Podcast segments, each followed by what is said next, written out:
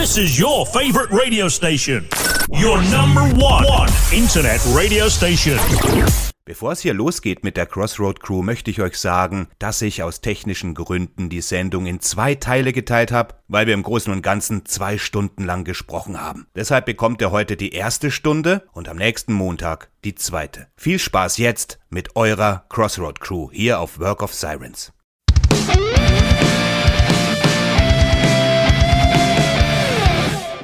Hallo Freunde draußen an den Radiogeräten zu einer weiteren Ausgabe von Work of Sirens Crossroad Crew. Heute haben wir ein sehr interessantes Thema für euch. Ich meine, wir haben immer interessante Themen, aber heute wird's ein bisschen kuscheliger und intimer und heute geht's in unsere äh, Frühphase sozusagen. Ich darf die Crossroad Crew für alle, die neu sind, wieder mal vorstellen. Das ist heute links oben bei mir äh, Tom Lubowski. Dann haben wir den Felix Katz. Und wieder dabei ist der Tobias Naumann. Der hat ja das letzte Mal ausgesetzt, hatte einen schicken Umzug. Und heute ist sozusagen die Urcrew wieder da. Ich darf euch alle herzlichst begrüßen. Servus, vielen lieben Dank für die Einladung. Ja. Servus miteinander. Ja. Hallo in die Runde. Und heute, wie gesagt, für alle, die äh, zum ersten Mal Work of Sirens hören, es soll es geben. Ich glaube es zwar nicht, aber es soll es geben. Wir treffen uns einmal im Monat hier zu viert in wohliger, lauschiger Runde, nehmen uns ein Thema vor, über das wir dann äh, plauschen. Und unser heutiges Thema, jeder von uns hat äh, sozusagen fünf Alben sich ausgesucht, die äh, seinen Werdegang geprägt haben, die ihn geprägt haben, sind keine Lieblingsalben oder es handelt sich meistens weniger um Lieblingsalben, sondern die Alben, die uns so, sozusagen auf Kurs gebracht haben und die uns gezeigt haben, dass Musik irgendwas für uns sein könnte und äh, uns dann in die richtige Richtung gebracht haben, so ungefähr. Und äh, ja, und ich freue mich auf die Sendung ganz speziell, weil ähm, es ist es ist was anderes, wenn man eine Top Ten erstellt. Es ist natürlich immer was Persönliches, aber mit den Werdegang LPs hat man doch oder mit den Alben, die einen geprägt haben, hat man noch eine ganz andere Geschichte. Es gibt also zu vielen Sachen bestimmt auch Stories zu erzählen, die man ansonsten nicht er erzählt, so auch in einer Phase, die mit Erinnerung und Nostalgie und dem ganzen Zirkus zu tun hat. Und ähm, ich war auch schon ziemlich aufgeregt und so leicht äh, war es gar nicht, wie ich mir das gedacht habe, weil da waren viel mehr Alben plötzlich äh, plötzlich da, die mich geprägt haben und ich musste dann tatsächlich trotzdem selektieren. Und ich würde einfach sagen, äh, lange Rede, gar keinen Sinn. Wir fangen einfach mal an. Der Tom fängt an. Nicht ist es kein Ranking, sondern mit seiner ersten Albumimpression. Und vielleicht hast du auch eine Story dazu, wie es dazu kam. Tom. Alles klar, ja, dann lege ich mal los. Ähm, ich habe es vorneweg vielleicht äh, gesagt, erstmal, meine Alben sind so ein bisschen chronologisch, also die ja. präsentieren halt wirklich meinen chronologischen Werdegang. Ich Macht weiß nicht, Sinn, ja. Äh, und dann fange ich mal an mit der ersten Platte, und zwar ist das News of the World von Queen. Die habe ich äh, damals als Kind irgendwie, ich weiß gar nicht mehr, wie es dazu kam, irgendwie hatte ich die als gebrannte Scheibe, vielleicht ging die damals, also du musst so im Grundschulalter gewesen sein. Etwa habe ich die mal zugesteckt bekommen wahrscheinlich und dann habe ich das gehört, aber ich wusste nicht, was das ist. Aber faszinierend was denn schon. Da habe ich meine Eltern gefragt so und die haben gesagt, ja, das ist Queen so. Und äh, ich hab, also die Königin von auch, England. genau, das ist die Queen. Also das Ding geht auch erstmal rauf und runter. Also großartiges äh, Ding nach wie vor. Also das Hitpotenzial ist natürlich gigantisch und ich glaube, jede Band auf diesem ganzen Planeten leckt sich die Finger nach dem Anfang, weil We Are the Champions und We Will Rock You gleich als die ersten beiden Songs ist schon, ist schon krass. Äh, und ich höre es heute immer noch gerne. Ich habe es äh, vorhin auch nochmal äh, auf den Plattenteller gelegt und nach wie vor großartiges Ding. Wie alt warst du, als du das Ding für dich entdeckt hast? jung, also es muss so acht, neun vielleicht so um den Dreh gewesen sein, also sehr jung ja. auf jeden Fall. Und du hast vorher noch gar, äh, hast vorher gar keine Musik gehört oder, oder einfach nur so Alltagsrauschen? Äh, vorher habe ich das so, nur so als Alltagsrauschen wahrgenommen, das stimmt schon, ja. Da war es dann erst so wirklich, dass ich aktives Interesse dann für, entdecken konnte, so an Musik und Queen war da so für mich der Startpunkt. Das ist ziemlich geil. Schlimmeren Start geben. Ja, wollte ich gerade sagen. Du hast da natürlich, da natürlich gleich mit einem absoluten Klassiker und einen mit Sicherheit einen der, sagen wir mal, 100, 150 besten Alben aller Zeiten eingestiegen. Ne? Das ist, da wird man ganz gut geprägt mit Queen. Ja, finde ich sehr interessant, wirklich äh, cool. Äh, ist das, äh, weil wir jetzt bei Queen sind, ist das äh, dein Lieblingsalbum von Queen heute noch? Uh, äh, nee, da würde ich wahrscheinlich eher so äh, Nights at the Opera sagen. Hm. Ähm, einfach Bohemian Rhapsody ist für mich nochmal eine Stufe drüber, glaube ich, in, in, vielen Belangen. Hm. Das ist schon so eins meiner Lieblinge nach wie vor von der Band. Das kann ich auf jeden Fall unterschreiben, ja. Coole Sache. Dann kommen wir zum Felix. Ja, sehr gern. Bei mir geht's auch relativ chronologisch tatsächlich zu. Und äh, ich schließe mich da an Tom auch sehr, sehr gerne an, weil das Thema, ja, davor war es eher so Alltagsrauschen, mal hier und da ein Sampler gehört, ein bisschen Radio war mit dabei und alles drum und dran natürlich. Aber so richtig, dass es eingeschlagen hat, hat mit, bei mir mit angefangen mit Kiss. Und zwar mit der Alive 3. Die 3. Die Dreier war das damals. Ähm, hat den Grund gehabt, ich war damals bei meinem Cousin und ich habe schon ein bisschen was von Alice Cooper und so ein bisschen gehört, gerade MTV-Zeit und so weiter. Sowas kam da ja dann auch. Und da hat er gesagt, ja, hier, nimm mal die mit. Und dann hat er mir Kiss Alive 3 in die Hand gedrückt und habe ich die angehört und ich liebe sie bis heute. Es ist auch tatsächlich äh, von den Live-Alben, äh, dadurch, dass ich glaube, die so früh und als erstes hatte meine Lieblingskiss, aber sehr dicht gefolgt von der Alive 1 und ja, bis heute, äh, wie es anfängt mit Creatures of the Night, danach kommt Deuce und so weiter und so fort. Äh, ich habe es früher sogar sehr gefeiert, als sie dann Star Spangled Banner gespielt haben. Also ja, Kiss Alive 3 hat bei mir einen brutalen Einschlag gehabt. Es war irgendwann Ende 90er die Zeit, wo bei mir plötzlich, puff, da gibt's was mit schönen Gitarren. Du wirst nicht glauben, Felix. Ja. Ich glaube, äh, ich habe alle Kiss-Alben bis jetzt angehört, aber Kiss Alive 3 habe ich nie gehört. Uh. Ist Gut. Hammer. Fällt mir jetzt gerade auf, wo du sagst, dass ich eigentlich ähm, äh, Kiss Alive 3 nie gehört habe. Und es ist wirklich, es ist mir jetzt gerade ziedenteils eingefallen, weil ich wirklich eigentlich selbst die miesen Alben aus den 90ern äh, äh, kenne und bis zum letzten, aber Kiss Alive 3 habe ich nie gehört. Interessant, ne? So, jetzt habe ich mich. Für so einer Show lernt man noch was dazu. Mensch, du hast mich zu glauben. Ja, ich höre ja eh alles. Ich höre ja alles von den Wänden runter, weißt du so. Und äh, das ist wirklich. Aber manchmal äh, kennt man Werk. Kiss kenne ich seit meiner Kindheit. Wir kommen ja da später bei mir auch noch dazu. Aber ja, es ist unglaublich, dass man eben manche Bands hat, wo man denkt, man kennt sie so in und auswendig und dann fällt dann auf, ein Album oder zwei hat man nie im Leben mhm. gehört. Ne? Tobi, Genau. Ähm, ich schließe mich auch den beiden an und dann ist der Disclaimer, glaube ich, durch. Also ich bin auch rein chronologisch vorgegangen. Ich habe tatsächlich so fünf Phasen, wo ich die relativ gut ähm, reinpressen konnte und sagen kann, okay, das sind wirklich diese fünf Phasen, in denen ich so meinen Musikgeschmack entwickelt habe, der sich dann natürlich noch ausgebreitet hat. Ähm, völlig klar ist ja natürlich, dass als harter Black Metaller muss man super true anfangen. Äh, das geht gar nicht anders. Du wirst als Black Metaller geboren. Und deswegen war das erste Album, was mich geprägt hat, John Bon Jovi, Slippery When Wet. Oh, schwarz. Richtig schwarz. richtig bitter, finster, böse. Oh, das ist richtig böse. Genau. Ja. Ähm, das hängt einfach damit zusammen. Ich bin 95 quasi aus der Stadt aufs Dorf gezogen und habe dort meinen besten Kumpel kennengelernt. Und dessen Vater ähm, hat John Bon Jovi gehört. Und wir waren halt viel zusammen unterwegs, haben immer Mucke gehört. Also wir in seinem Auto lief immer Jeff Tull, lief Bon Jovi, die ganzen Klassiker hoch und runter, Deep Purple, alles, was es gibt. Und irgendwie haben wir uns als Kids halt tierisch in John Bon Jovi in die Mucke verguckt, nicht in ihn persönlich, vielleicht ein bisschen, weiß man nicht, aber hauptsächlich in die Mucke.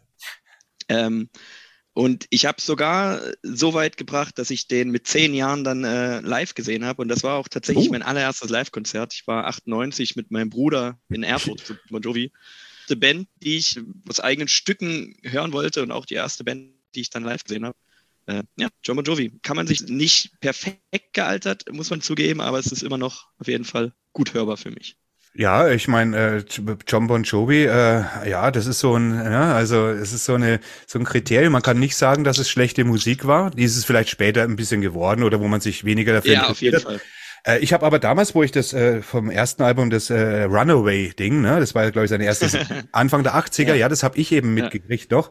Und äh, da fing es bei mir schon an, dass ich ein harter, also in diesen 80er Jahre Metal-Kult äh, mhm. rein bin.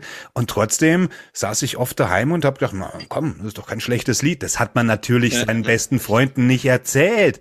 Aber, aber man fand es doch gar nicht so so scheiße, wie es, wie man es eigentlich hätte scheiße finden müssen. ja gut, interessante genau. Geschichte. Ja, ich bin ja viel später reingegangen in Na diese klar. ganze Rockgeschichte. Sprich, also das Album kam ja 86 raus, äh, da war ich noch nicht mehr geboren. Ich bin 88 geboren, habe 95 angehört, irgendwie in Berührung zu kommen mit der Mucke. Ich konnte es halt noch nicht einordnen. Für mich war es irgendwie im Vergleich zu allem anderen irgendwie ganz fetziger Rock und, und es ging nach vorne auf dem Album noch so dieses, ich weiß immer noch, diese, die hatten auf dem Album so einen leichten Western-Touch drin.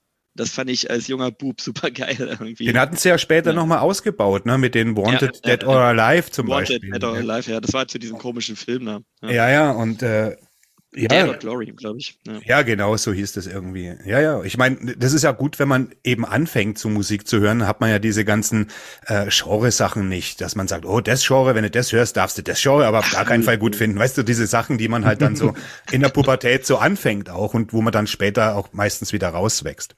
Und bei mir ist es ja natürlich interessant, weil ich bin ja natürlich, äh, ich habe eine ganz, ich habe eine Zeit erlebt, wo ich Kind war, da gab es eben diesen Metal noch nicht in dem Sinn. Ne? Der fing ja erst wirklich so 79, 80 an. Und ich hatte aber das Glück, dass ich Anfang der 70er, mein Vater, ich komme aus dem Haus, wo wirklich rund um die Uhr Musik lief, äh, gerade so 70, 71, ich kann mich erinnern so an meine früheste Phase, wo ich so vier, fünf war. Mein Vater war Singlesammler, also der war ja eigentlich diese, diese diese Boom-Kids da, ne, diese Nachkriegsgeneration, eigentlich die Generation, die ich hätte sein sollen, wenn ich noch hätte Woodstock und alles mitbekommen sollen und Elvis-Platten, Beatles-Platten und so weiter. Deswegen war es für mich ein bisschen schwierig, das erste Album wirklich äh, rauszunehmen, weil mich hat natürlich, mir haben natürlich diese Rock'n'Roll-Singles ziemlich geprägt. Alben war da noch nicht so, das äh, war Anfang der 70er Jahre, das kam da erst so dann auf.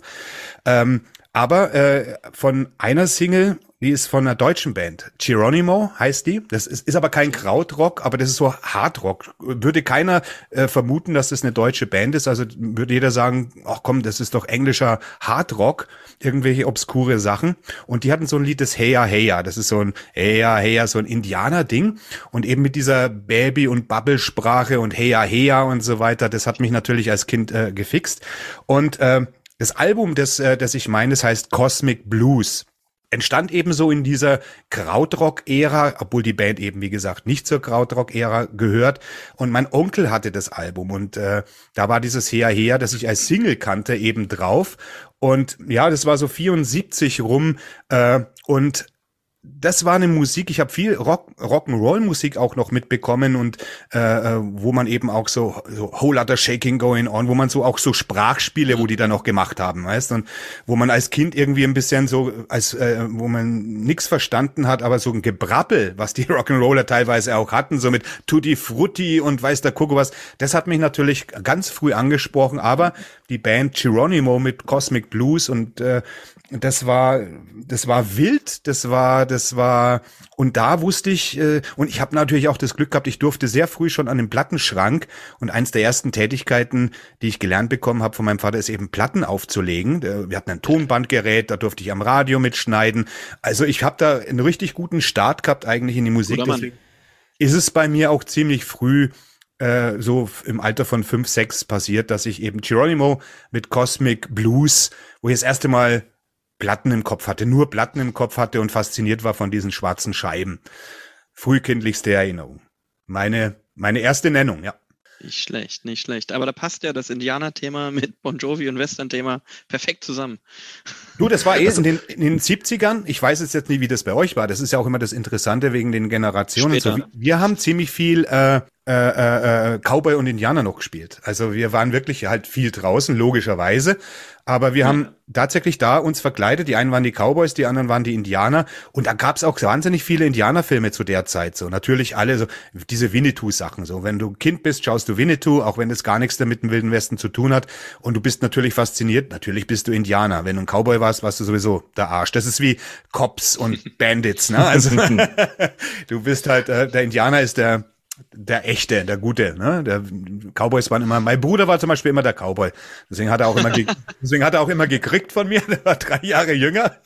Und äh, ja, es passt. Und weiß ich jetzt nicht in eurer Generation. Ich meine, gut, äh, Tobi, Ende der 80er Jahre, du bist jetzt dann auch schon ein bisschen, aber aber äh, trotzdem sind ist ja immer ein Jahrzehnt und in dem Jahrzehnt hat sich ja wahnsinnig viel getan, ne? Und Gab's auf jeden Fall. Also wir haben ähnliche Sachen gespielt. Ähm, tatsächlich äh, war bei uns dann relativ, da komme ich später noch drauf, aber ich nehme es schon mal vorweg, ähm, Skateboardfahren war bei uns das große Ding, was da gerade angefangen hat. Das hat Ich weiß, ich habe Bilder von ihr gesehen. Ich habe gedacht, mein Gott, der Tobi ist ein Skater. Ja, war, war. Okay, war. Naja, immerhin. Der Bauch, Nee, der Bauch will nicht mal so hochspringen. der will nimmer. Okay, machen wir die nächste Runde. Würde ich sagen, bei Tom ist es. Machen wir. Alles klar. Dann äh, ist die nächste Platte auf meiner Liste American Idiot von Green Day. Ähm, ist erschienen 2005, habe ich äh, eine sehr besondere Beziehung dazu, weil es tatsächlich die erste Platte war, die ich mir selbst gekauft habe. Ah, Ja, da hat man immer eine besondere Beziehung zu, klar. Zum Glück ist es kein Stinker, also für einige Sachen, die man dann vielleicht zuerst gehört hat, muss man sich ja schämen im Nachhinein, weil Ach was. die kann ich immer noch ganz gut hören. Äh, da habe ich natürlich die Tiefgründigkeit dieser Platte in dem zarten Alter von, wie alt war ich da, vielleicht zehn oder elf, als ich die hatte, ähm, nicht verstanden. Also das ist ja so eine Rockoper im Sinne vom, äh, von The Who, was die auch auf mehreren Alben durchgezogen haben, mit einer durchgehenden Geschichte. Aber da sind ja nichtsdestotrotz auch viele große Bands drauf, die man auch so hören kann. Also die gehen halt gut ins Ohr, die sind so easy listening, aber halt schon mit einem intellektuellen Anspruch dahinter auch.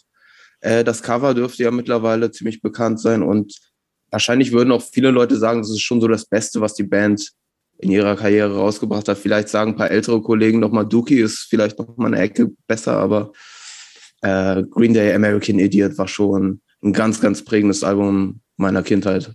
Ich konnte mit, mit diesem, mit diesem, mit dieser neuen Schwemme von, von, von Pseudopunk, nenne ich es immer, so Green Day und Offspring eigentlich gar nie richtig. Ich meine, ich habe das auch mitgekriegt, aber für mich war das nie irgendwie Punk. Das war einfach, klar, es war Rock'n'Roll und, und klar die Texte vielleicht, wie du sagst. Ich meine, ich habe mich damit jetzt nicht wirklich beschäftigt. Äh, die gehen dann vielleicht, die haben dann vielleicht das Punkige irgendwie raus. Ha- Hast du das so als Punk wahrgenommen oder als neue Wave oder New Wave of Punk oder wie das damals so äh, angeprangert wurde? Ja und nein. Also ich kann verstehen, warum Leute das als Punk definieren. Oder gibt ja, also es gibt ja, weiß nicht, äh, Art Punk oder so, kannst du das ja auch vielleicht auch noch klassifizieren, so in die Richtung.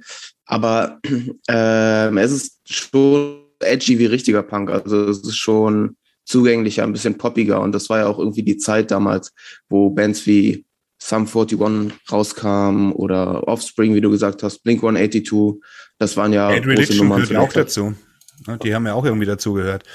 Ja, nee, es hat mich nur interessiert, weil das ja damals irgendwie so, ich meine, das ist natürlich an mir vorbeigelaufen, wie die 90er so, ich meine, ich habe es mitgekriegt alles, aber deswegen, ja, hat mich interessiert, so, weil ja ziemlich viele, es war auch so ein Hype mal, ne, das ist auch komplett verschwunden irgendwie so, ne, mit diesem, was weiß ich, ähm, keine Ahnung, wie man das nennt, äh, diese Punk-Art oder Rock'n'Roll-Art. Ja, interessant auf jeden Fall. Ich denke, dass mal, dass dieser, dieser, diese, ich nenne es mal diese einfachen, diese einfachen Griffs, vielleicht als Kind auch äh, noch, also als Jugendlicher vielleicht dazu beitragen, äh, interessant zu sein. Ne? Oder Musik, die einfacher ist und eingängiger ist. Deswegen auch der alte Rock'n'Roll. Als Kind, wenn du Rock'n'Roll hörst, das nimmt dich mit, weißt du. Ja, Ja, das, wäre das gut mag auf jeden gewesen, Fall. wenn ich die Sex Das. Ne? als kleiner Bub. Ja, aber das Aber kann man sich immer nur genau. wünschen. Ne? Also, sorry. Vielleicht, vielleicht hat es auch noch einen kleinen Reiz ausgemacht, dass äh, Billy Joe Armstrong ja, ich sag mal, keine besonders einfache Persönlichkeit ist und ein bisschen rebellischer und man das dann in jungen Jahren dann doch schon sehr anziehend findet, sowas. ja, ja, klar. Ja. Auf jeden. Aber ich glaube, das ist ähm, immer das Ding. Deswegen, äh, weil du gesagt hast, äh, es gibt so Alben, für die muss man sich entschuldigen. Ich finde das eigentlich gar nicht. Wie ich immer, ich denke mir immer, man hat es ja schon aus einem gewissen Grund meistens gehört. Also äh, sei es, weil es zur Zeit gepasst hat, weil es die Kumpels gehört haben oder weil irgendwie die Mucke halt gerade in, in, in der Szene, in der man unterwegs war, aktuell war. Ich weiß nicht, ich habe mich auch bis, sag ich mal, 17, 18 immer gedacht, ja, kannst du nie erzählen, was du mal gehört hast und so. Aber eigentlich ist es doch egal. Eigentlich ist es ja genau das, was es interessant macht, gerade wenn man vielleicht auch aus Richtung kommt, in dem man heute gar nicht mehr drinsteckt, wo man sagt, ja, ich, ich höre und mache heute Black Metal und ich habe mal Bon Jovi gehört, aber who, who cares? So, fuck it. Ja, nee, also ich- interessanter. Ich glaube auch. nicht egal. Für, für Ja. Musik darf, wer sich für Musik schämt, der hat, der hat Musik nicht verstanden. Musik nicht verstanden, ja. Das, ja jeden äh. Ich Das ist- meinte das auch ehrlich gesagt mit so einem kleinen Augenzwinkern. Nee, also nee, weiß so, ich, weiß ich, weiß ich schon. Ich fand, aber der Gedanke ist halt krass, weil ich glaube, den haben viele. Deswegen, ich Ja, ja. kenne viele, die denken, ja, hm, rede ich nie drüber, was ich da mal gehört habe. So, ich denke, ja, ist doch wurscht. So. ja. Wir kommen nachher bei mir auch noch zu so einem äh, Glückstreffer. Uh, äh, wer ist dran? Felix, oder? Felix. Ja, ich glaube, ich bin dran. Ja, das kann bist, gut sein. bist dranenst. Drannenst. Ach ja. Ähm, ich habe als nächstes bei mir auf der Liste äh, die wunderbare Band Schandmaul mit ihrem Album Narrenkönig. Eine Band, die ich extrem lange, extrem, wirklich extrem lange sehr gefeiert habe, äh, von Texten, von Melodie und allem drum und dran. Äh, ist einfach ein schöner Mittelalter-Rock. Mhm. Und ja, was sie in den letzten Jahren gemacht haben, ist jetzt nicht so meins, aber Narrenkönig damals, gerade es war Anfang 2000er, ähm, Standmaul habe ich zu der Zeit, also jetzt in den, wie heißt es so schön, Nullerjahren, extrem oft live gesehen, extrem oft und ja, gehört bis heute zu einem der Bands, die ich mit am häufigsten, wenn nicht sogar am häufigsten gesehen habe. Und ja, das Album hat bei mir immer noch einen ganz großen äh, Bonus beziehungsweise einen ganz großen Wert in der Sammlung. Äh, vor allem, weil ich finde, dass sie heute nicht mehr an dieses, äh, an dieses Geschichte erzählen rankommen, was sie früher gemacht haben. Und das fand ich so genial, dass es nicht nur einfach nur die Musik war mit ein bisschen Dudelsack, mit mal ein bisschen Schalmei oder sonst was oder mit einer Geige dabei, wo ich einfach die Kombination auch immer sehr schön fand. Nee, da waren auch richtig geile Geschichten dabei, die da erzählt wurden. Äh, wenn ich da bloß Titel nenne wie Walpurgis nach die drei Prüfungen und wie sie alle heißen, Vogelfrei, tolles Lied.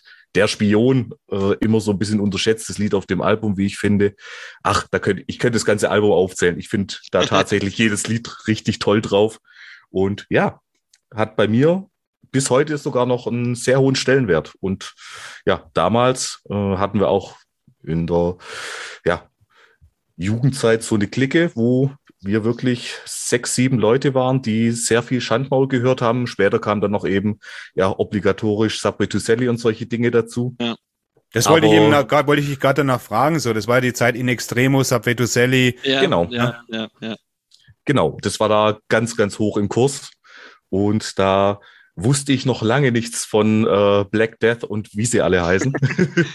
Auf jeden Fall. Ja. Aber super mein, interessant. Mein hm? zweiter Punkt auf meinem Listchen hier. Weil die Phase hatte ich auch und ich war halt, äh, weil Krebs gerade sagt, ich war halt Lager in Extremo und irgendwie mhm. lag es auch daran. Ich hatte eine Freundin. Vollmond, sage ich nur, ich sag nur Vollmond. Ja, Vollmond. ähm, die, die Weg die Toten fand ich übelst geil, das Album. Bin ich, bin ich vollkommen dabei. Also bin ich wirklich auch voll dabei. Ich hatte auch die Phase, ich habe Subway to Sally hier im Allgäu gesehen, da hat sie noch keine Sau gekannt. Ich glaube, da hatten sie ihr zweites Album äh, rausgebracht irgendwie und da fing das Ganze wirklich an mit diesem Mittelalter-Rock und, und das ja, war eine ja. ganz neue heiße Sache damals gewesen. Wirklich und cool. Das war aber auch gut gemacht. Absolut. Das ist, die Spielleute und äh, Corvus Corax hatten das ja auch. Die haben zwar mhm. andere mhm. Sachen jetzt gemacht, mehr instrumental oft, aber äh, ich fand diese ganzen Spielmanns-Sachen und Ausgrabungen aus dem Mittelalter oder Pseudo-Mittelalter ja. mit diesen Texten und dann mit Rock und äh, fand ich sehr appealing. Also das hat sich dann wieder rausgewachsen, aber ich fand es zu der Zeit, wo das entstanden ist, fand ich das auch eine unerhört interessante Sache, wirklich. Höchst erfrischend. Absolut. Das war mir auch so. Ich, also die sind bei mir so ein bisschen von der Bildfläche verschwunden, gerade weil in Extremo so ins poppig-schlagerige abgedriftet sind. Irgendwie, das kannst du dir heute leider echt nicht mehr anhören. Ganz ähm, vieles nicht, da gebe ich dir recht. Mehr, nee, ich höre es auch nicht mehr aktiv, aber wenn ich aus irgendwelchen Gründen mal diese alten Platten anmache, dann denke ich so, boah, ist schon, schon geil. Irgendwie ist es nicht, Nostalgie, nicht weg ne? aus dem Kopf. So. Ja, ja, auf jeden Fall. Das ist halt das so eine Phase, die ich persönlich hatte. Ja, okay. Aber kann, ich ich weiß es nicht. Wann, wann war denn das so rum? War das so 2.1, 2 das war so Ende, Ende der 90er auf jeden Fall. So Mitte bis Ende ja. der, no ja, genau. also Anfang der 2000er ging es dann ja. so richtig los. So, ja, das war die, die, diese Phase, ja. Stimmt, verehrt und angespielt 99. Ja, gut, genau. richtig. Ich wollte gerade sagen, ja. 98, 99 ging es da richtig Tom, los. Also ohne das Böse zu meinen, aber vielleicht irgendwie wurdest du verschont von der Mittelalterphase. das kann gut sein, natürlich. Möglich.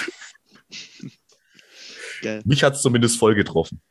Ja, kann ich, kann ich völlig nachvollziehen. Ja, das ist immer so lang gut, bis es dann, bis dann ein Hype draus wird. Ne? Dann fingen die, die, die Mittelaltermärkte, die gab es auch schon lange. Und ich gönne das natürlich so, diese, ich finde es auch interessant, wenn man dann so das mit Mittelaltermärkten, mit Handwerk, mit Altem und was es da alles gibt. Es gibt ganz interessante, und das hat sich ja dann auch ein bisschen mit der schwarzen Szene, mit der Gothic-Szene ein bisschen ja. vermischt hier und damit. Und dann wurde es modisch und, und tralala.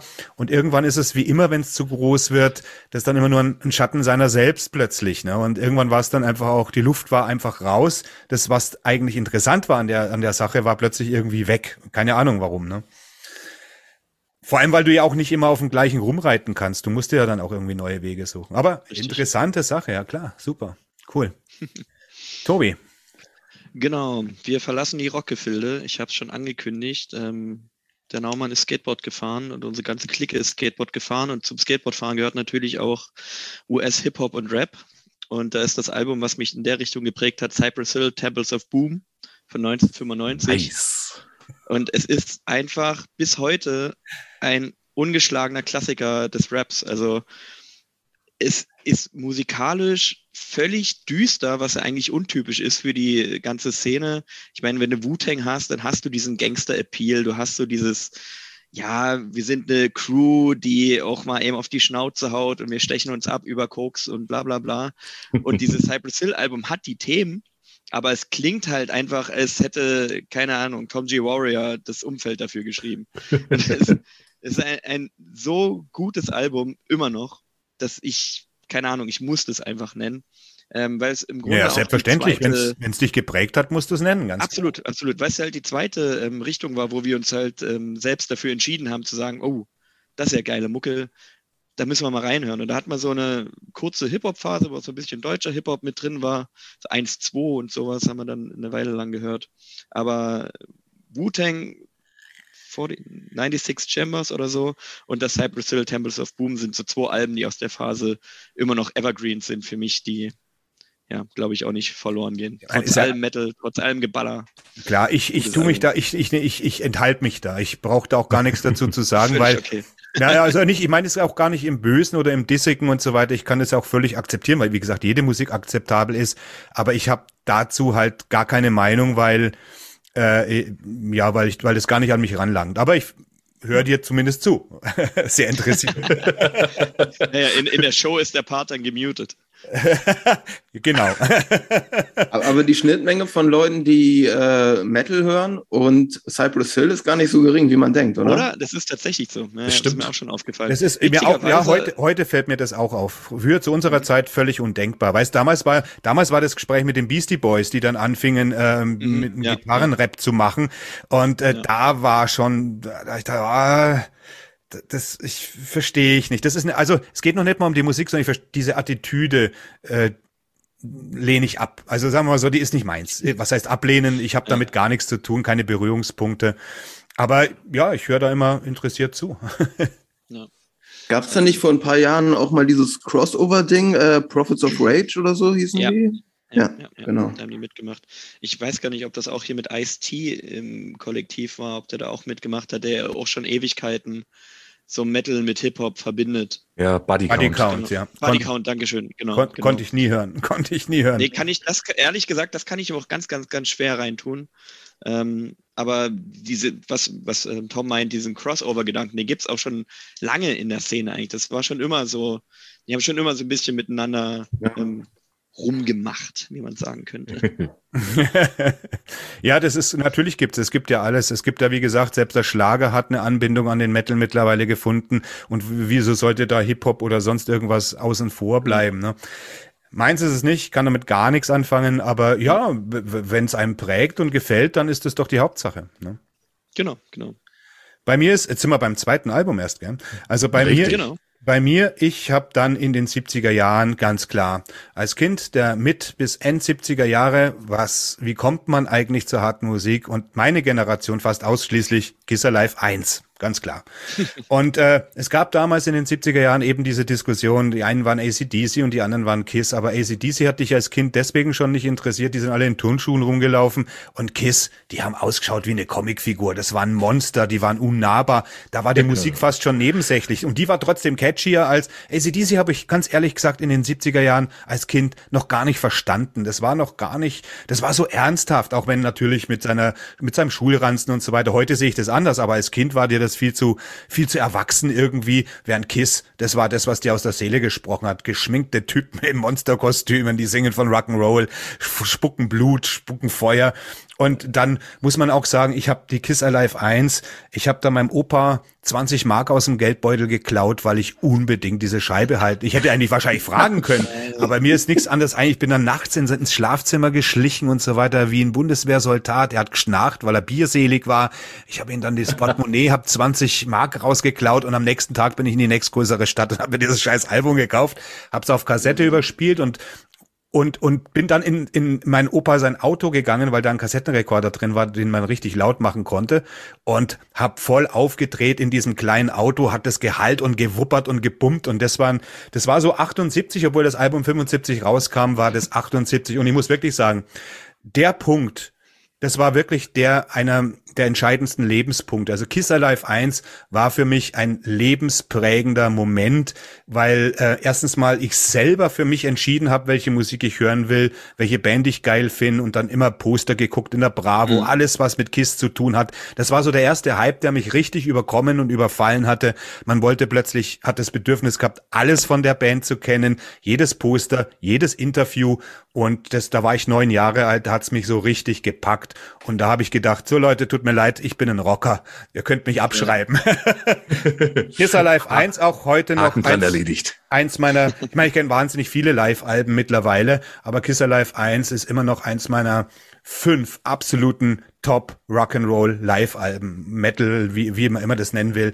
Äh, und wird's auch immer bleiben. Da hängt mein Herz dran, weil äh, Uh, Ace Frehley's Gitarrensolo. Und äh, mir ist es auch vollkommen wurscht, die Diskussion, ob das nachbearbeitet wurde. Das ist mir scheißegal. Mir geht's darum, wie es sich anhört. Und es hört sich verflucht geil an. Und es ist ein saugeiles Album. Und äh, oh, immer ja. noch eins meiner absoluten Lieblings-Live-Alben und lebensverändernd tatsächlich, wie man so schön sagt. Geht's da Live 1. Da haben wir wieder Geniales Teil. Ja. Und ich denke mal, vielen Leuten in unserer oder vielleicht auch in Toms Generation, die äh, gezockt haben und vielleicht Skateboard-Spiele gezockt haben, die hatten ihren Berührungspunkt äh, im besten Fall mit Tony Hawk's Pro Skater. Da gab es nämlich ein Kiss Live-Konzert. Wenn du alles freigeschaltet hast, konntest du dir in dem Spiel ein Kiss Live-Konzert reinziehen.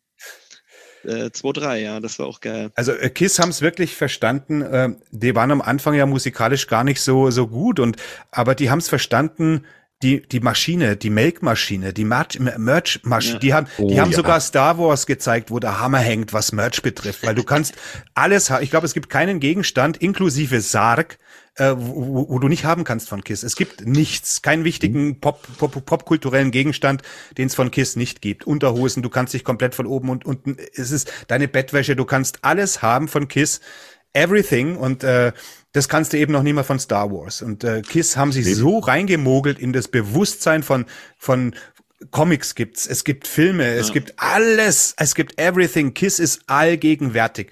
Und äh, die Beatles haben, ich meine, John Lennon hat ja mal gesagt, die Beatles seien äh, berühmter oder bekannter als Jesus.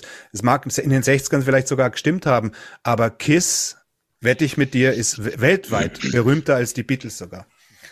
Ja, Gene Simmons hat dann nicht umsonst mal gesagt, äh, egal was ihr verkaufen wollt, schreibt KISS drauf, ich verkauf's euch. Ganz genau so.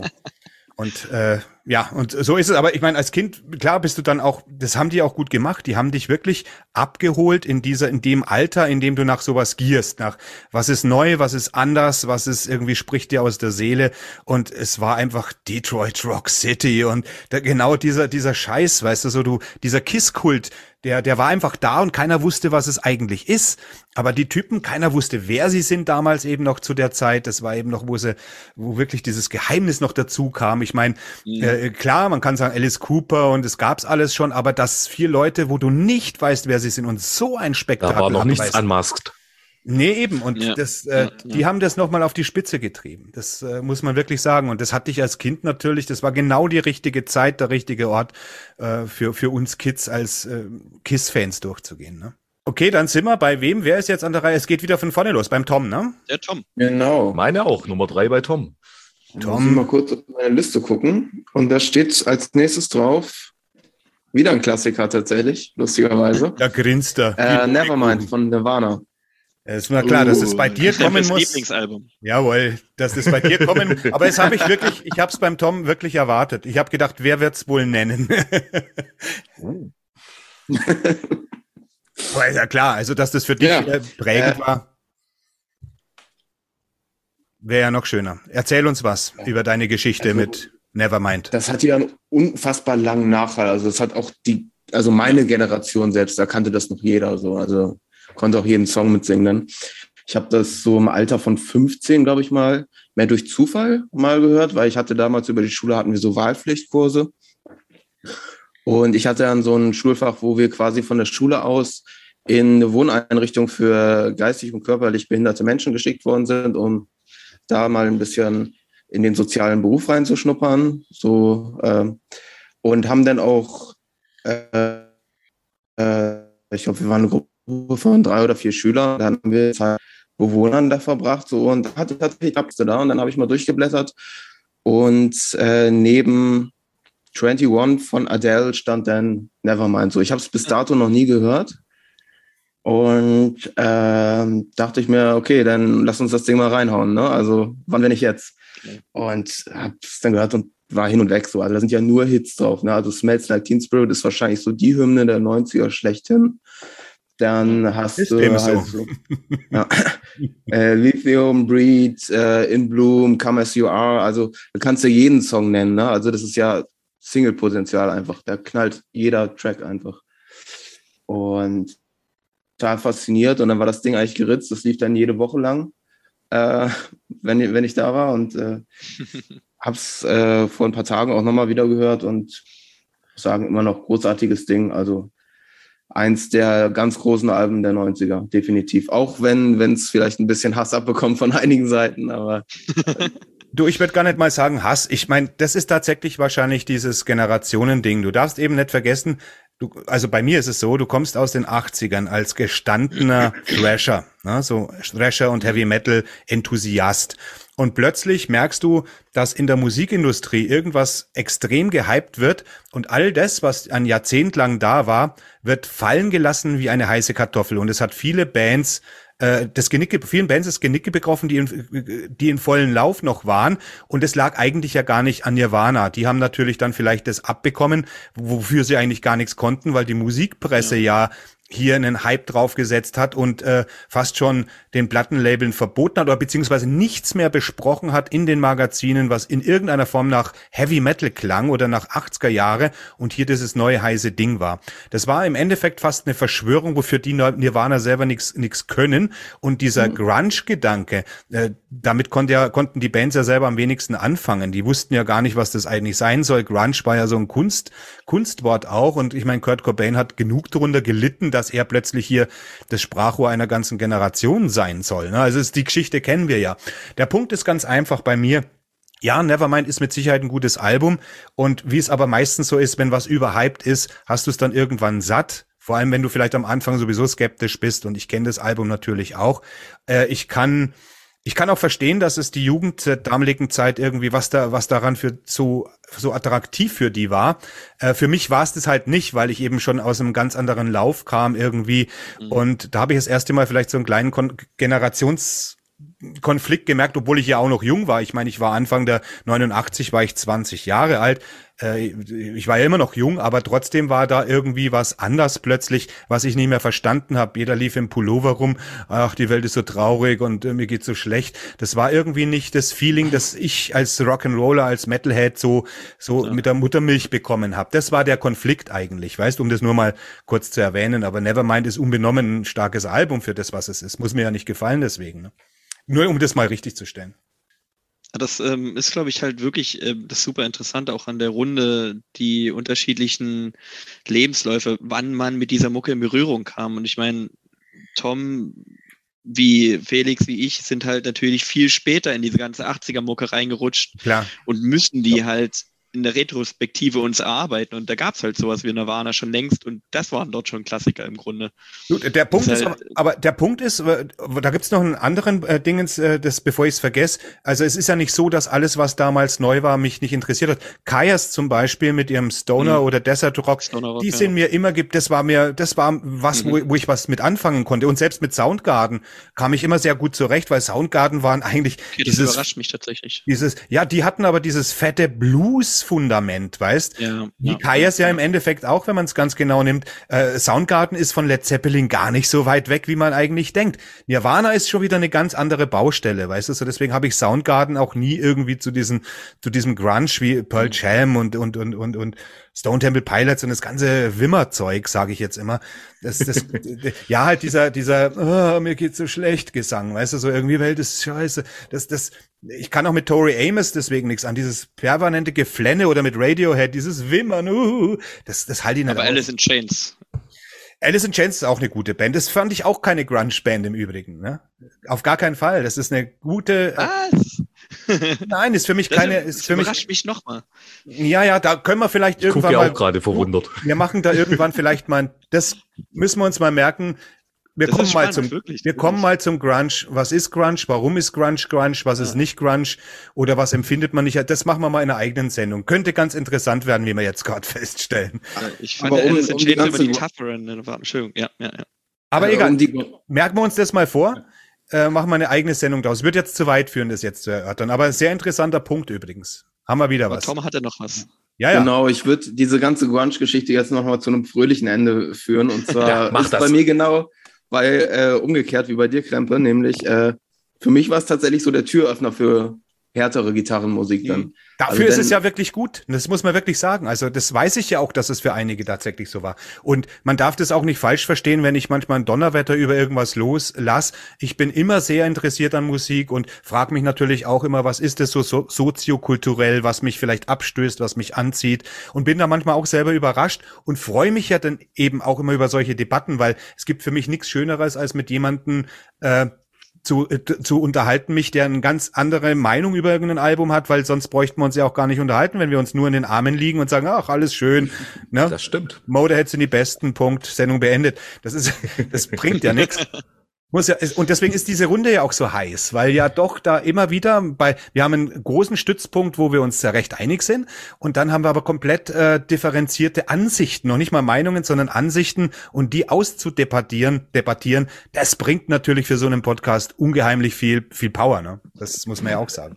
Es ist auch ein Unterschied, ob du sagst, hey, das ist scheiße, oder wenn du einfach sagst, hey, das gefällt ja. mir nicht und warum es dir nicht gefällt. Scheiße, scheiße das mag ist, zwar, scheiße das mag zwar erstmal negativ dann klingen, dass ja. äh, dir irgendwas nicht gefällt. So ist äh, es. Aber wenn du es dann erläuterst und es äh, ausführlich dann mal sagst, warum das eigentlich so ist, dann ist es doch eine ganz andere Geschichte. Du Scheiße, wie gesagt, Scheiße ist nix. Ich, äh, noch nicht mal Michael Jackson und so weiter. Die einzige Band, die Scheiße ist, oh, ist nee. Sabaton.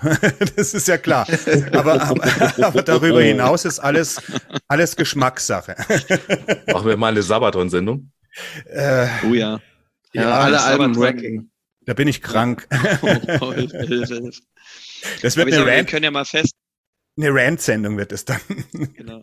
Wir können ja festhalten, das Gute an Nirvana ist ja, dass sich äh, Tom dafür entschieden hat, nicht für Adele.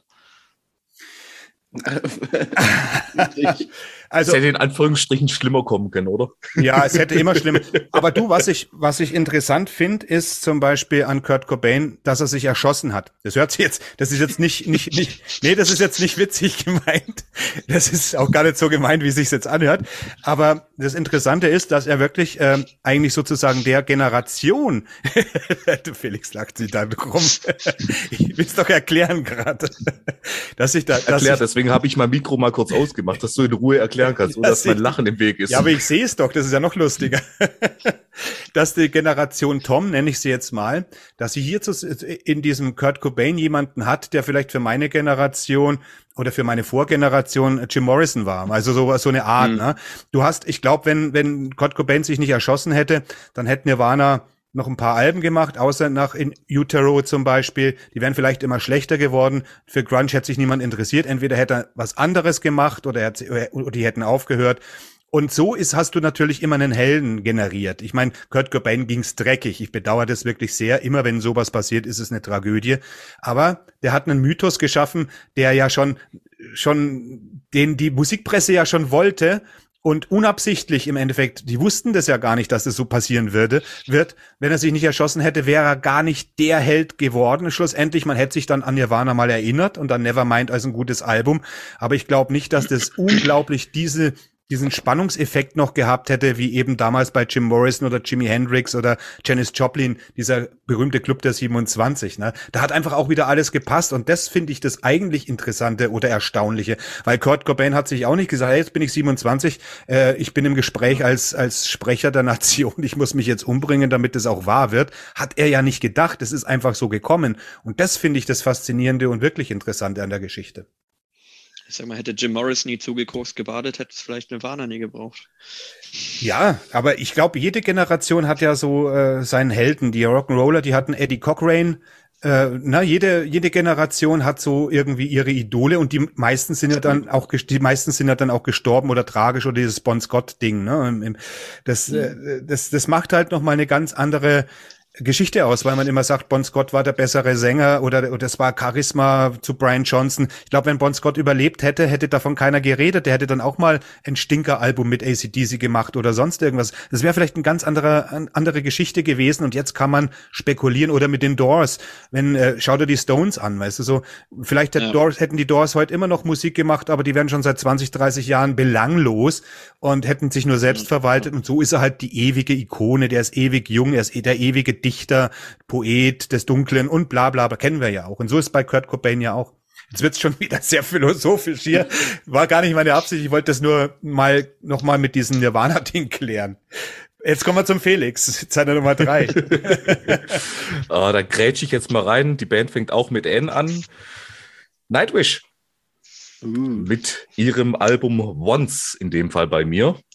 War auch, es war relativ zeitgleich eigentlich mit dieser ähm, ja, Schandmaulzeit, würde ich jetzt mal sagen. Mhm. Und es war einfach zu dem Zeitpunkt, wo Nightwish gerade richtig auf dem aufsteigenden Ast war. Und da war eben, ja, Wishmaster, das Album war da schon vorbei. Man kannte so ein, zwei Lieder, aber Nightwish Once, da ging es dann richtig ab. Damit waren sie auch extrem gechartet, wenn ich mich nicht täusche. Und ja, habe sie da auch damals zum ersten Mal live gesehen und finde bis heute das Album auch noch ziemlich stabil. Damals hat er noch Taya gesungen. Und heute die Lieder, die von Floor vor allem dargeboten werden, wie beispielsweise Ghost Love Score, wovon es ja eine geile Version vom Wacken gibt, 2013. Ja, ist auf diesem Album drauf. Und ja, Nightwish Once ist auch, wenn man mich nach meinem Lieblings-Nightwish-Album tatsächlich fragen würde, wäre es auch ohne zu zögern Once. Und ja, hat auch damals einen riesen Impact gemacht bei mir und hat auch vor allem das Interesse geweckt, dann ja, das war die erste sozusagen Female Fronted Band, die ich mhm. damals gehört habe. Und dass man sich dann auch ein bisschen mit mehr beschäftigt. Äh, war ja auch eine der, war ja auch eine der ersten, wo das wirklich ja. so, so ja. richtig dann durchschlug, ne? Ja. Genau. Und ja, alles, was danach kam, fangen wir bei Arch Enemy an und wie sie noch alle ja. heißen. Äh, Evanescence kannst du auch eigentlich dazu zählen. Ja, genau. Evanescence gehört auch absolut dazu.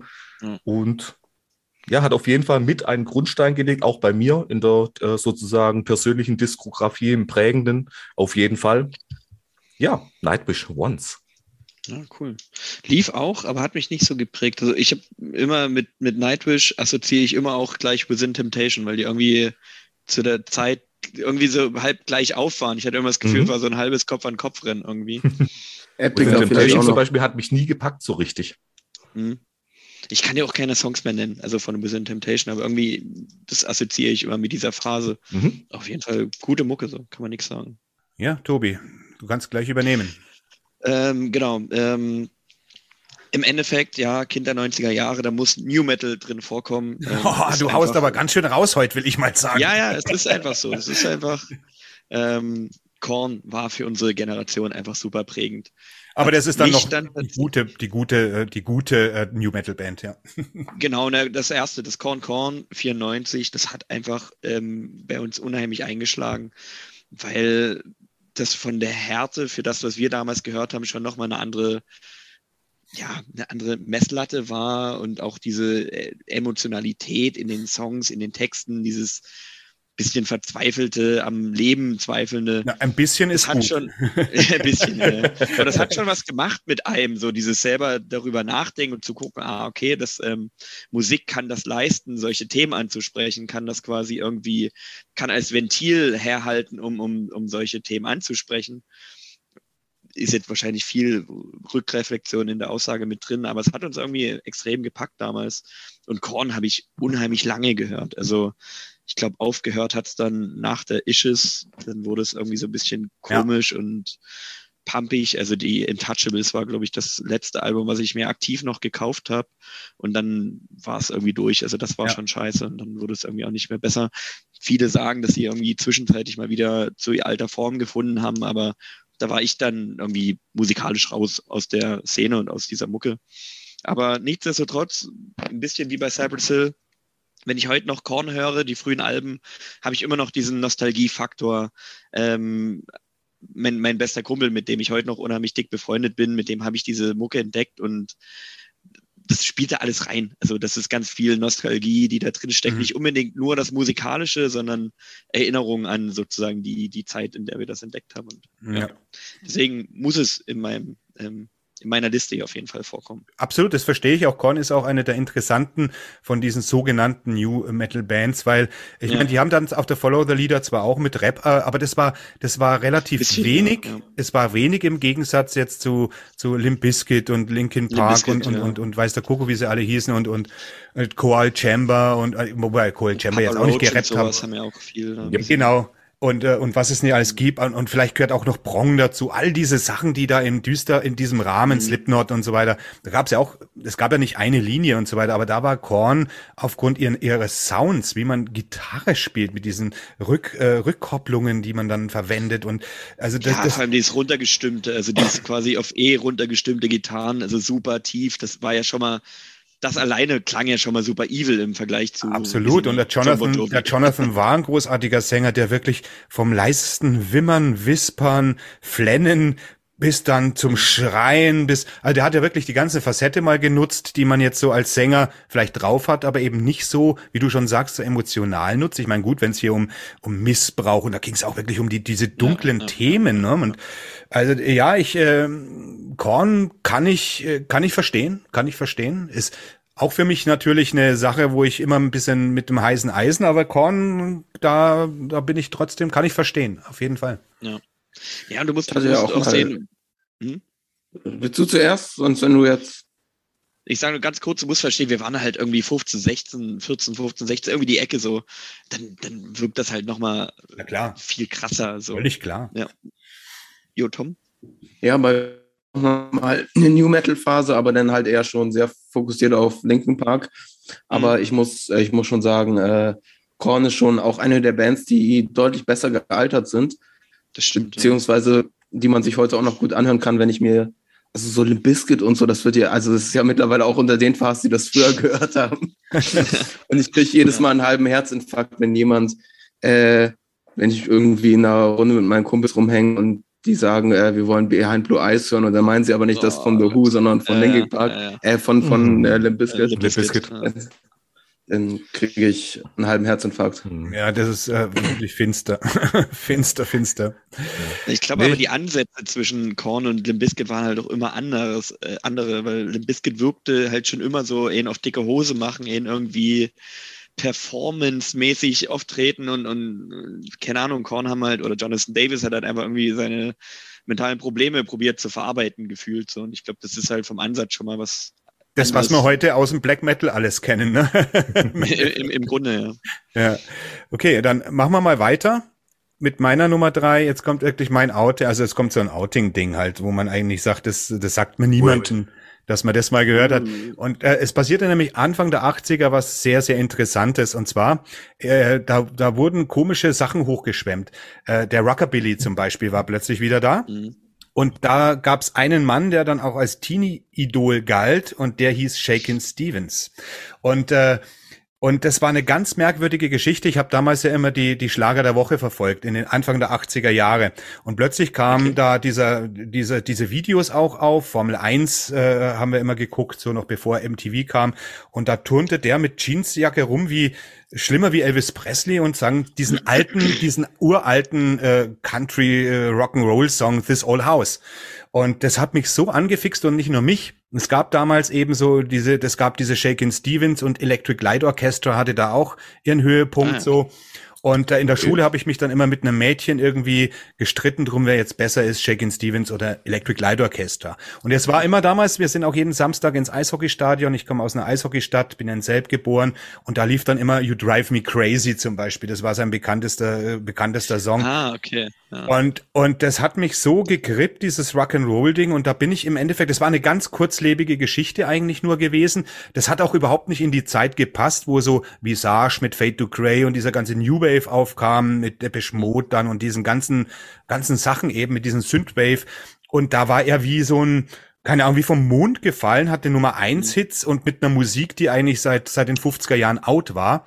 Und das hat mich eine, eine Zeit lang wirklich, wirklich ganz, ganz arg, dieser, also es war modern, aber es war dieser alte Rock'n'Roll, die eben Elvis Presley, Jerry Lee Lewis, Chuck Berry und so weiter gemacht haben. Und Jake Stevens war ja eben so ein Elvis-Darsteller in den 70ern gewesen.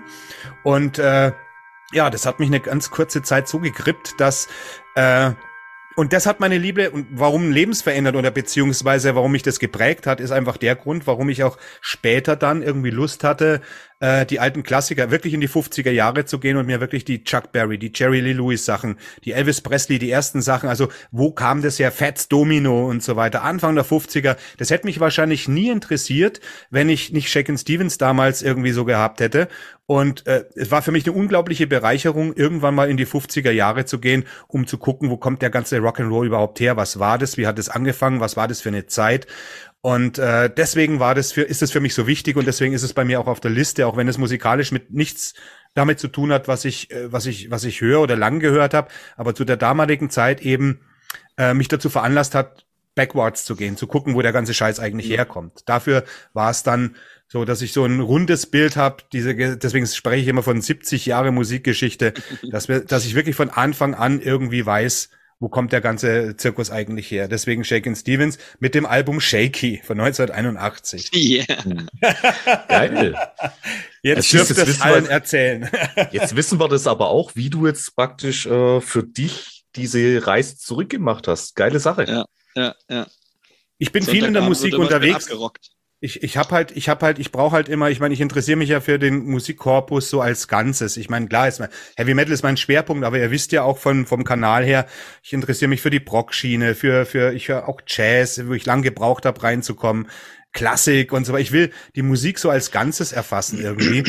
Und äh, und ohne solche Anstöße zum Beispiel hätte ich das wahrscheinlich nie gemacht und hätte wirklich viel äh, viel vermissen müssen, so was ich so Zusammenhänge plötzlich begriffen habt. Ne? Mit, das sind alles so Puzzlesteine. Wichtig für Absolut. mich. Ich glaube, das ist auch halt eine übelst gute Grundlage, um, was du vorhin auch schon gesagt hast, Musik zu verstehen und zu akzeptieren, dass man eben auch mal andere Sachen gehört hat, dass man sozusagen sein Ohr immer offen hat, auch für andere Genres, für andere Richtungen. Und ja. das, geht mir heute noch so. Selbst ich meine, ich höre jetzt wirklich nicht super viel Radio, aber wenn es mal passiert und da kommt, da kann auch mal ein Popsong kommen, wo ich sage, okay, der klingt jetzt gar nicht so scheiße.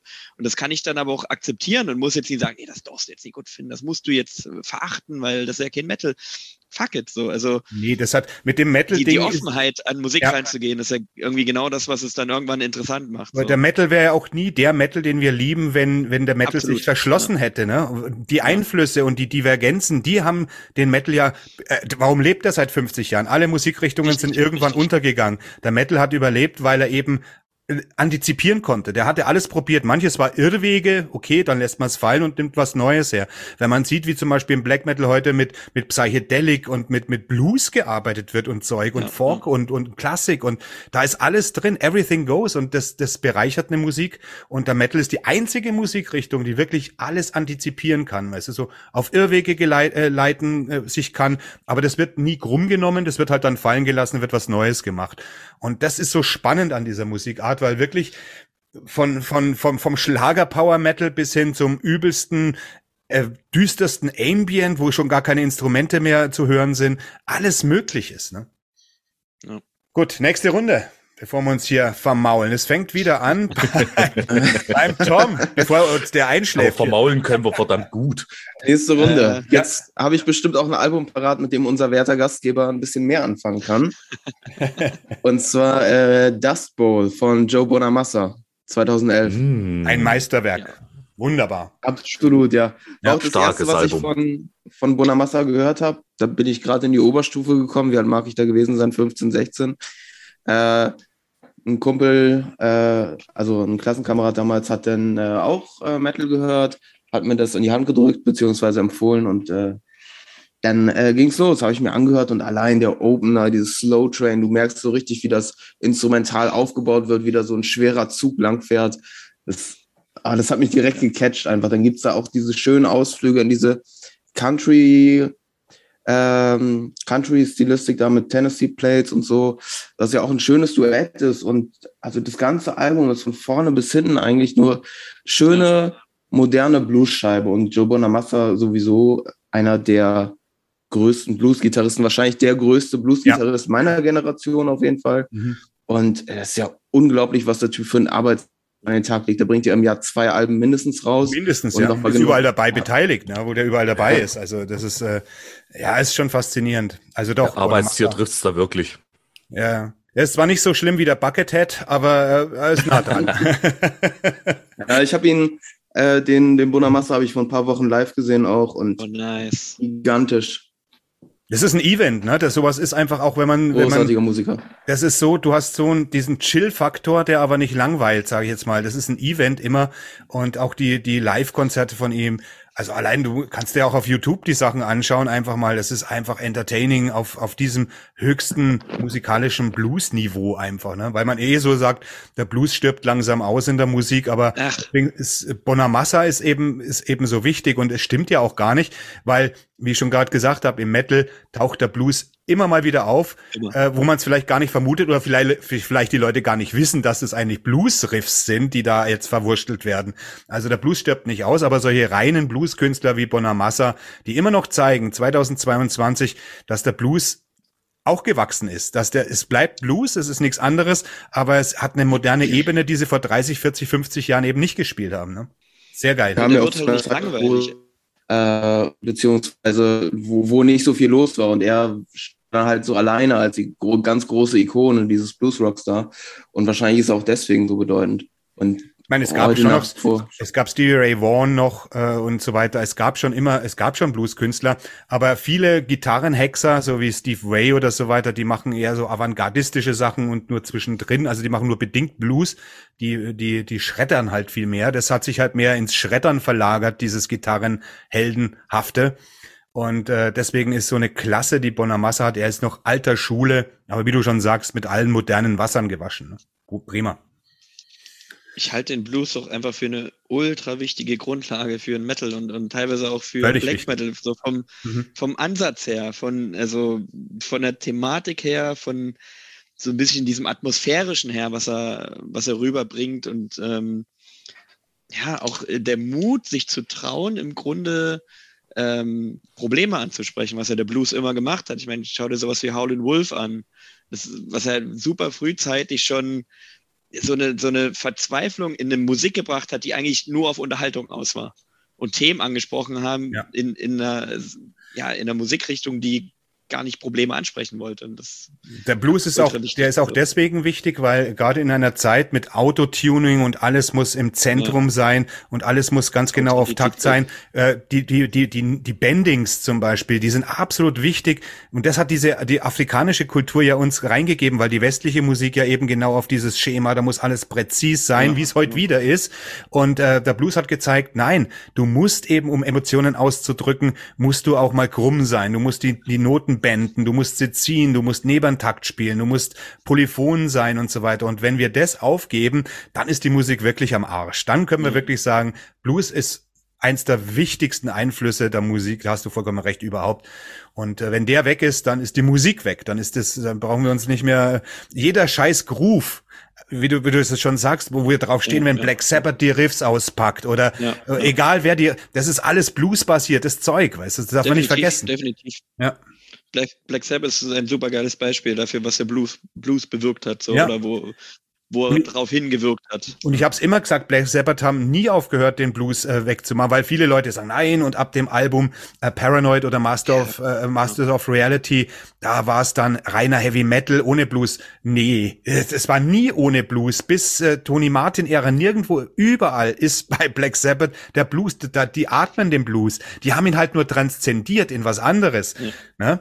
Und ja, und den, du entdeckst den Blues überall im Death Metal, im, überall. Ohne Blues geht das gar nicht. Es gibt natürlich auch die Gegensätze, aber die Gegensätze, die sind nicht im Black Metal oder im Death Metal zu finden, sondern eher im, im Prog Metal, wo alles absolut präzis genug, ge, ne, so eher klassisch ist. Ich sage ja immer, der Unterschied, der reine Metal, der ist äh, Klasse, also Klassik orientiert und nicht Blues orientiert, aber das findet man eher im, im Geschredder vom, vom Prog Metal als, äh, als im Black oder im Death Metal oder sowas. Wollen die Leute ja nicht hören, ne? Die Blues hören, denken sie ja immer an, oh, das alte, langweilige Zeug. Nee, nee. so ist es nicht. Ja, es ist aber halt auch nicht langweilig geworden. Ich sag mal, Entombed haben das nicht umsonst Wolverine Blues genannt. Wunderbares Album. Ja, ja, aber oh, halt schön. Elemente mit drin, würde ich behaupten wollen. So, du hörst, das ist so. Leute auch das ist so. in dem Bereich äh, selber aktiv waren. Selbst also, bei Autopsy, selbst bei Autopsy höre ich Blues raus aus den Riffs und es ist ja. bei Autopsy schwer. Ich höre bei Venom Blues, wirklich Leute, ich höre bei Venom Blues und das ist richtig schwer. Bei Venom irgendwas zu hören ist schwer. okay. Dies hier war der erste Streich, doch der zweite folgt sogleich, nächste Woche am Montag.